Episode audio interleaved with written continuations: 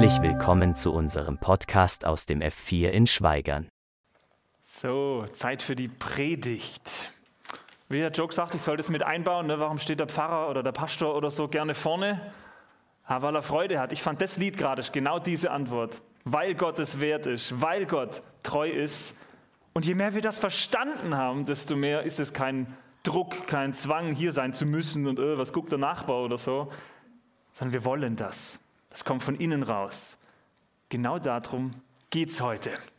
Letzte Woche haben wir gestartet mit dieser, wie ich finde, ganz schön herausfordernden Predigtreihe. Haben zumindest auch manche gespiegelt. Boah, das ist ganz schön tough, ne? Lebendig Christsein mit Leidenschaft. Und letzte Woche haben wir uns gefragt, wie soll das gehen? Wie kommen wir dahin? Sind wir begeistert? So als Christen oder so? Brennt da was in uns? Sind wir leidenschaftlich? Oder haben wir vielleicht ganz viel verstanden, so im Kopf, aber innen drin ist jetzt nicht mehr so viel Motivation? Ist der Glaube vielleicht eingeschlafen? Weder heiß noch kalt, Mittelfeld. Spielt der Glaube in deinem Alltag überhaupt noch eine Rolle?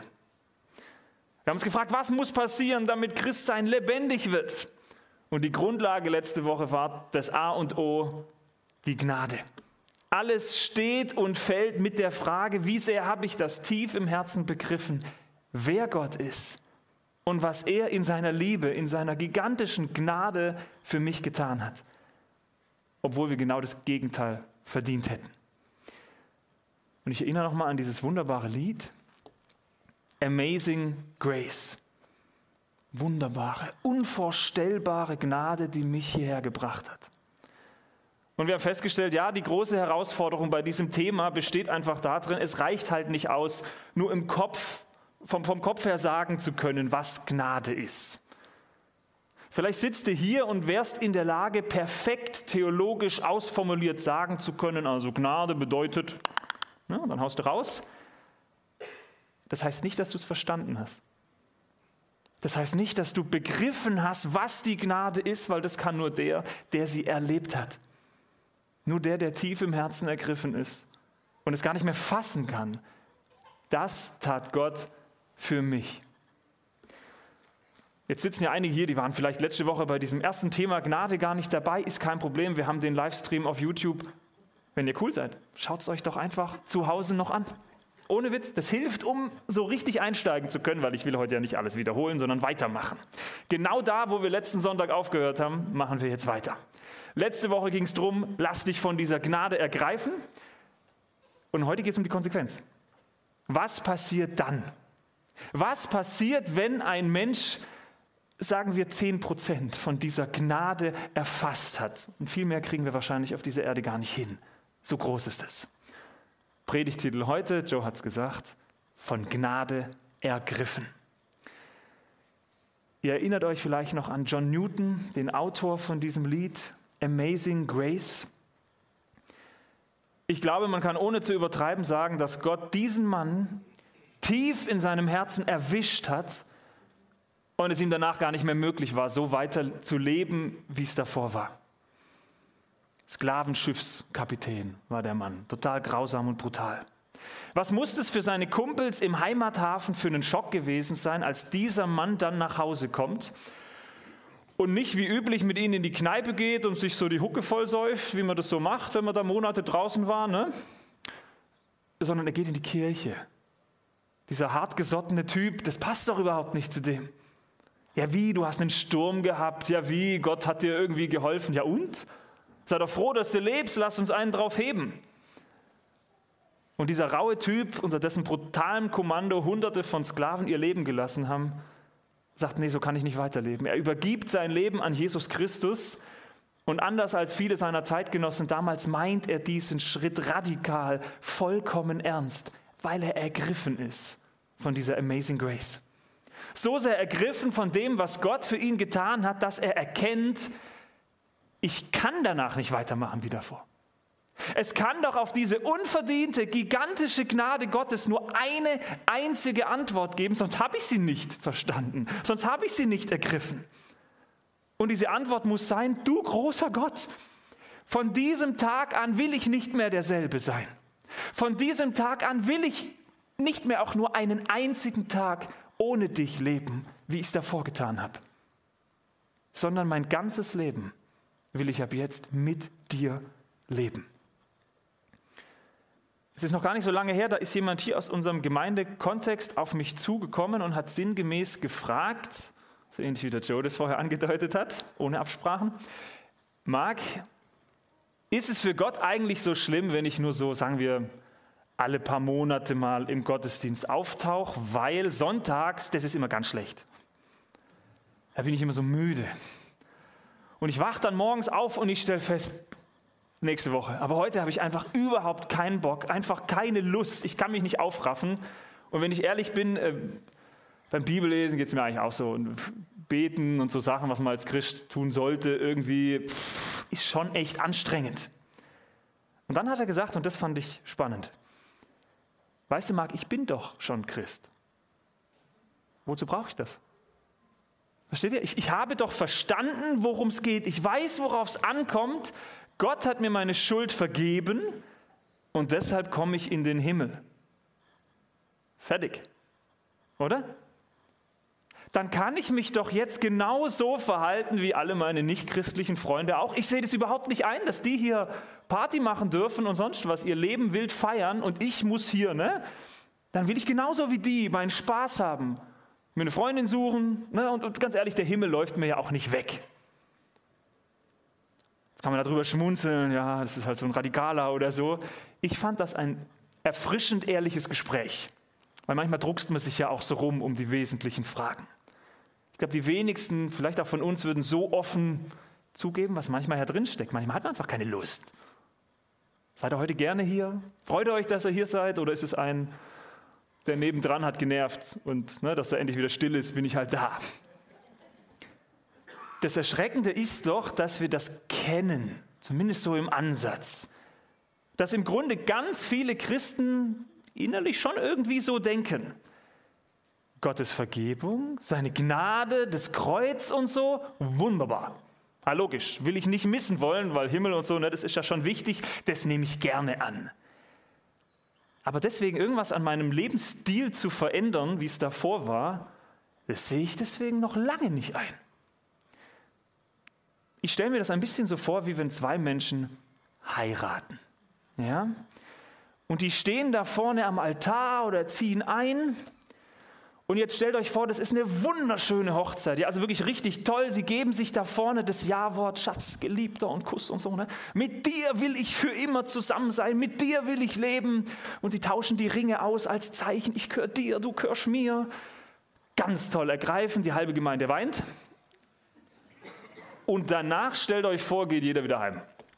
Und jeder geht in sein altes Leben zurück, jeder geht in seine eigene Wohnung und beide leben ihr Leben genauso weiter, wie es vor der Hochzeit war.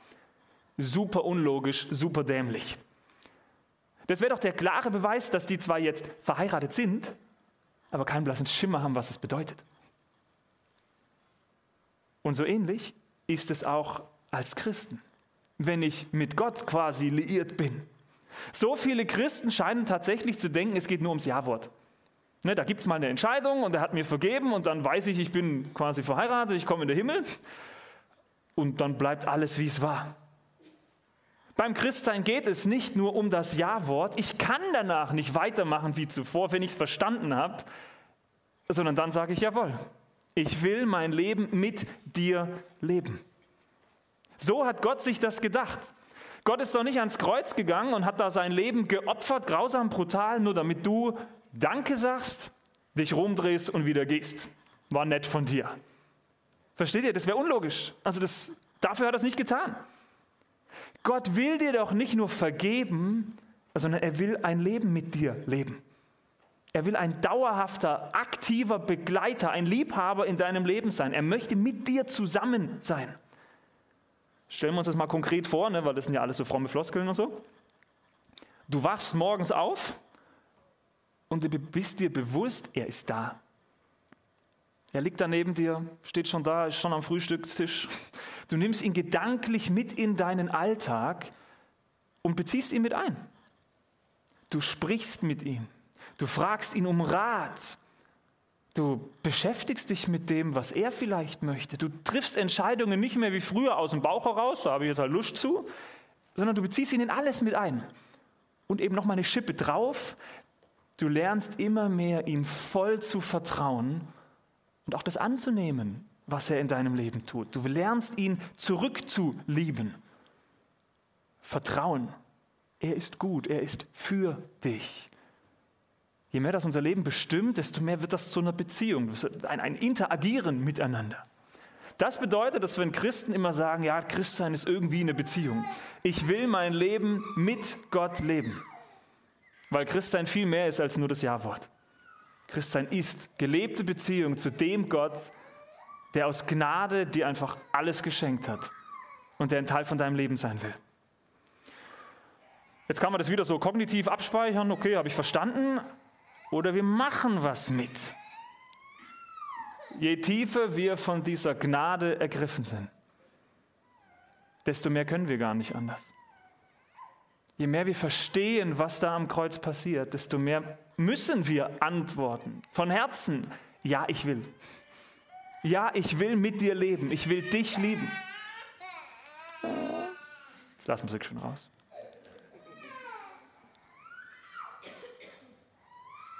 Ich will dich lieben. Und ich will nicht mehr einen einzigen Tag ohne dich sein. Zweiter Gedanke. Mal schauen, ob ihr darauf klarkommt. Wir gehen jetzt immer mehr in die Tiefe rein. Ja? Beim Christsein geht es ja nicht nur darum, mit Gott zu leben. Das klingt bis zu einem gewissen Punkt noch ganz nett, weil Hochzeit, Liebe und so, ne, das sind ja schöne Begriffe. Sondern es geht nicht nur darum, mit ihm zu leben, sondern auch für ihn zu leben. Ich weiß nicht, wie sehr dir das bewusst ist, aber was bedeutet denn Christ sein? Wenn jemand sagt, ich bin Christ, dann sagt er damit gleichzeitig, ich gehöre Christus. Und deswegen steht dieser Name Christ jetzt über meinem Leben. Das ist ein Branding, ne? also dem gehöre ich. Und jetzt kannst du mal über diesen Satz nachdenken, ob der dir gefällt oder nicht. Also wenn du sagst, ich bin Christ, ich gehöre Christus, ist das für dich Selbstverständlich? Ist das logisch? Ja, ja, klar, Christ, also muss das so sein? Oder findest du diesen Gedanken, wenn du ehrlich bist, und ich ermutige immer zu ehrlich sein, weil alles andere ist ja nur eine Show, beunruhigend? Denk diesen Satz doch mal konsequent zu Ende. Ja? Wenn du wirklich Jesus gehörst und es nicht nur so sagst, sondern tatsächlich ernst meint, dann heißt es gleichzeitig, du gehörst nicht mehr dir, sondern ihm. Fällt mir das? Das bedeutet doch, wenn ich es ernst meine, er darf bestimmen, was ich tun und lassen darf im Leben und nicht mehr zuerst ich. Dann geht es nicht mehr zuerst nach meinem Willen, sondern es geht nach seinem. Ich gehöre Christus. Ich kenne einen ganzen Haufen Christen, die würden ehrlich sagen, da habe ich keinen Bock drauf. Nochmal, ne, Gnade annehmen und so, das ist easy peasy als nee. Das ist zu krass, das ist zu radikal. Und es kommt auch immer mehr auf, so in den christlichen Gemeinden, dass man sagt, das ist so das i-Tüpfelchen, ne? das ist quasi, das sind die Superchristen, noch mal eins mehr. Aber darum geht es gar nicht. Sondern das ist Christsein. Zu sagen, ich gehöre Christus. Er ist mein Meister, er ist mein Herr. In der Bibel ist das kein Geheimnis. Christsein bedeutet, ich gehöre nicht mehr mir selbst, sondern ich gehöre meinem wunderbaren Meister, meinem Erlöser, meinem Herrn, meinem König. Und deshalb lebe ich auch nicht mehr für mich selbst, sondern ich lebe für ihn. Paulus schreibt mal im Römerbrief, denn wenn wir leben, so leben wir für den Herrn. Und wenn wir sterben, so sterben wir für den Herrn. Gerade egal, ob wir nun leben oder sterben, wir gehören dem Herrn. Und die, fleißigen Bibelleser unter euch, die wissen, das ist noch einer der harmloseren Verse. Da gibt es richtig krasse Aussagen in der Bibel, wenn es darum geht, Jesus nachzufolgen, ihm zu gehören. Ich war mir nur nicht sicher, ob ihr das alle verkraftet, deswegen fangen wir mal mit dem an. Ne? Ich gehöre Christus. Schon immer zeichnen sich echte, lebendige, leidenschaftliche Christen dadurch aus, dass sie das ernst meinen, dass sie ihr Leben wortwörtlich an Gott übergeben. Ich gebe es ihm hin. Und das nicht, weil sie weltfremde Spinner wären. Nicht, weil die halt nochmal ethisch irgendwie krasser wären, sondern weil sie erkannt haben, das, was Gott am Kreuz für mich getan hat, sein Opfer, seine Gnade ist viel zu groß, ist viel zu gewaltig. Ich kann gar nicht anders, als danach auf meine Knie zu fallen und ihn anzubeten, ihn anzunehmen, ihn zu bitten, nimm mich an als dein Eigentum. Ich will dir gehören. Ich kann gar nicht anders. Mit jeder Faser meines Seins, mit allem, was mich ausmacht, du, du allein. Dir will ich gehorchen, dir will ich dienen, mein ganzes Leben gehört dir. Quasi rumgedreht wie das Queen-Beispiel, ne? Für das Volk, für Gott, der alles für mich tut. Und jetzt sind wir hier an einem Spannungspunkt angekommen. Ich hoffe, dass ihr das in den richtigen Hals bekommt. Hier geht es nicht um irgendeine Leistung. Es geht nicht darum, ah, ich schaffe das aber noch eins mehr als du und deswegen ne, bin ich noch eins drauf und wie. Es geht nicht darum, dass du dich als Christ unter Druck setzen musst, wie wir das ja oft tun. Oh, was bin ich für ein schlechter Christ? Was habe ich wieder versagt? Ich müsste mich echt mal mehr anstrengen. Ich sollte mir doch noch mal mehr Mühe geben. Oh, ich schaffe es schon wieder nicht. Schon wieder. Was muss Gott enttäuscht von mir sein, dass ich das nicht so lebe, wie ich es gern würde? Ich weiß nicht, ob ihr solche Gedanken kennt. Mir ist das schon so gegangen, dass ich da lag und gedacht habe, nee, Gott, was musst du jetzt enttäuscht von mir sein? Und dann zu begreifen, Gott kann gar nicht enttäuscht von dir sein. Denk da mal drüber nach. Gott kann gar nicht von dir enttäuscht sein, weil er schon von Anfang an wusste, was du tun wirst. Der wusste, dass deine Leistung nicht ausreicht.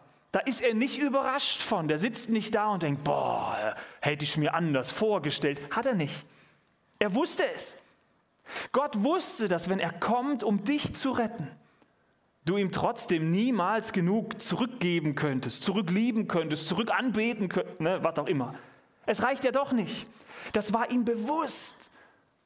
Und er hat gesagt, es ist mir egal, ich komme trotzdem weil es nicht auf dich ankommt.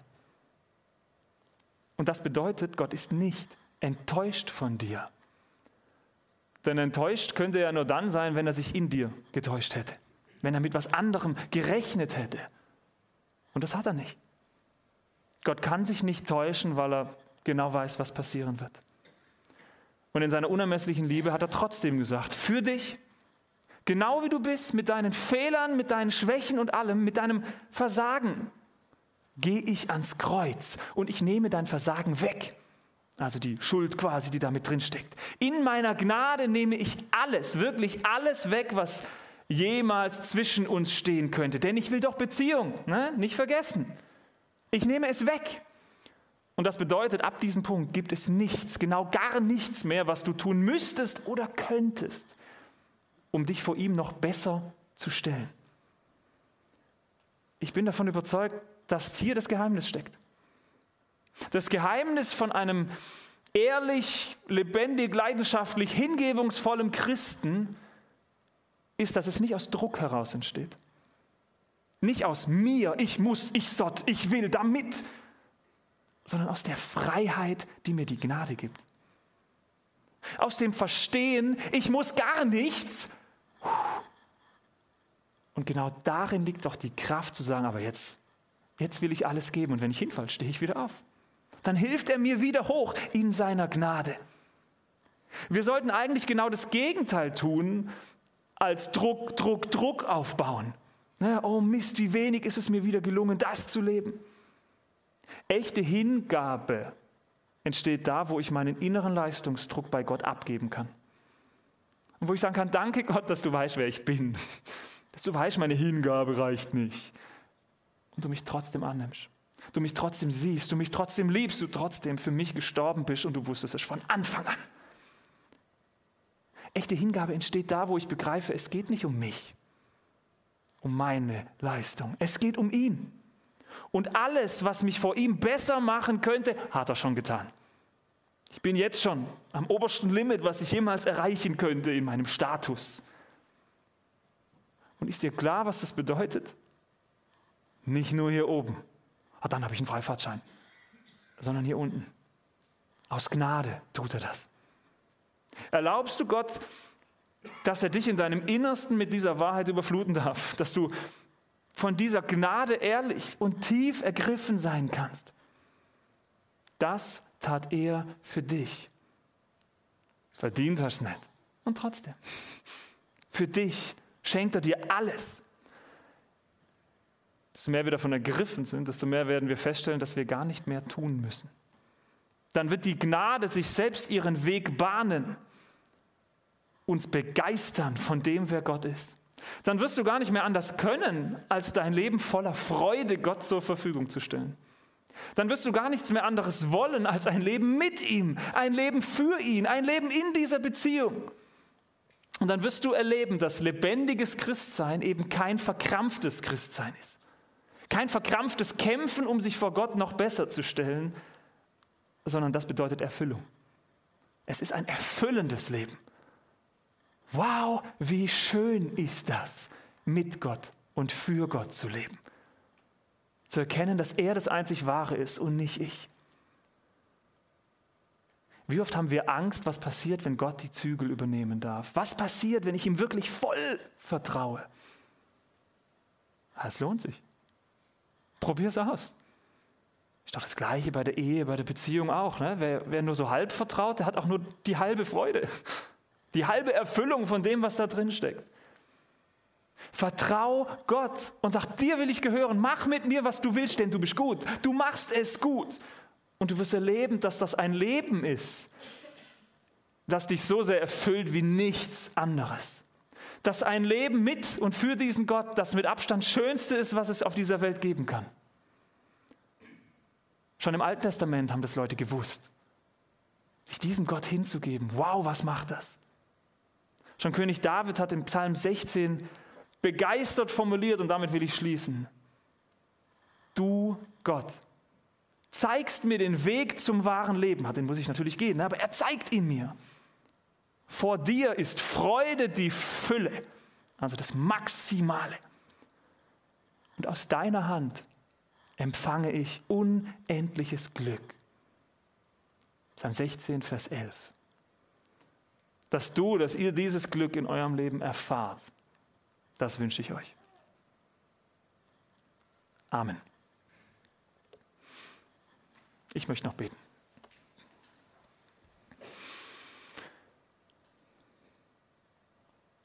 Großer Gott, du bist hier. Du bist gegenwärtig. Du wohnst in diesem Haus und in ganz vielen der Herzen, die hier sind. Ich möchte dich bitten, dass dass du es uns erklärst, dass du uns diese Begeisterung ins Herz legst. Was sind wir alles für verkopfte Menschen, die das schön auf ihrem Kopf halt, im Verstand irgendwie meinen abzuhaken, oh, habe ich vergriffen, geht weiter.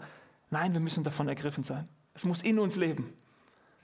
Herr, schenke, dass uns das aufgeht. Wie groß du bist, wie groß deine Gnade ist, wie wir sie nicht verdient haben und wie sie uns alles, einfach alles schenkt wo wir sowas von das Gegenteil verdient hätten. Herr, schenkt, dass uns diese Gnade antreibt und forttreibt. Uns anleitet, lebendige Christen zu sein, leidenschaftliche Christen. Menschen, die das nicht erzwingen müssen und kein Lächeln aufsetzen, damit es nach außen schön wirkt, sondern die das aus tiefstem Herzen ehrlich leben können. Die merken, wie das keine Mühe ist, sondern von dir kommt. Keine Last, sondern Befreiung, Erfüllung Freude in Fülle. Herr, segne du uns jetzt mit deinem Geist, dass das passieren darf in unseren Herzen. Dir wollen wir gehören, sei du der Herr und König in unserem Leben. Amen.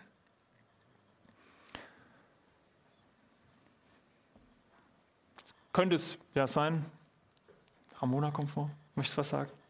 Ramona darf was sagen. So. ist jetzt völlig ungeplant.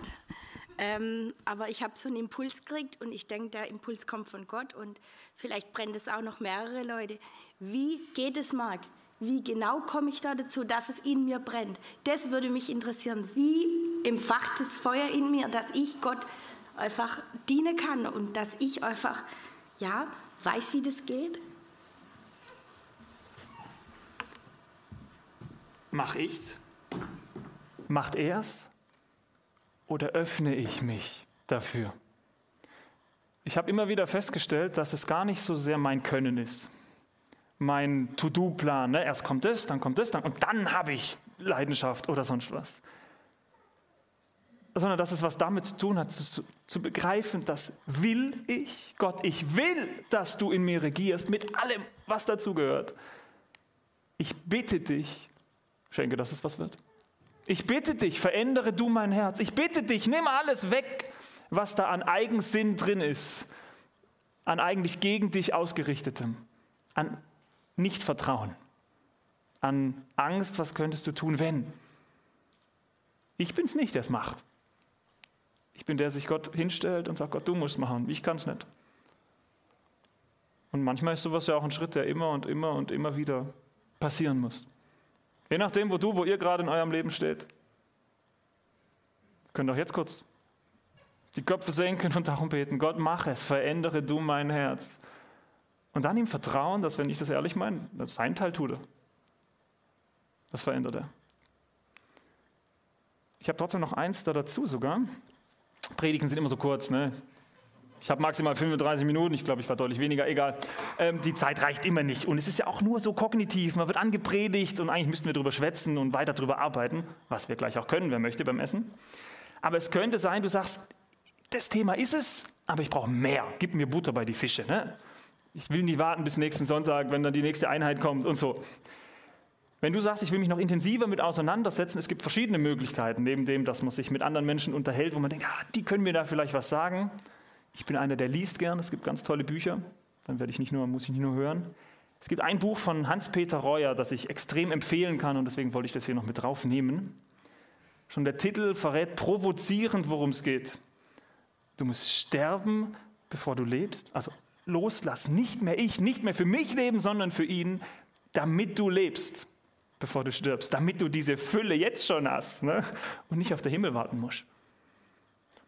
Kann es nur empfehlen. Ich habe es auch als Hörbuch, kann es auch so ausleihen, wer es möchte. Manchmal kommt man ja auch nur wohin, wenn man ein bisschen Elan reingibt.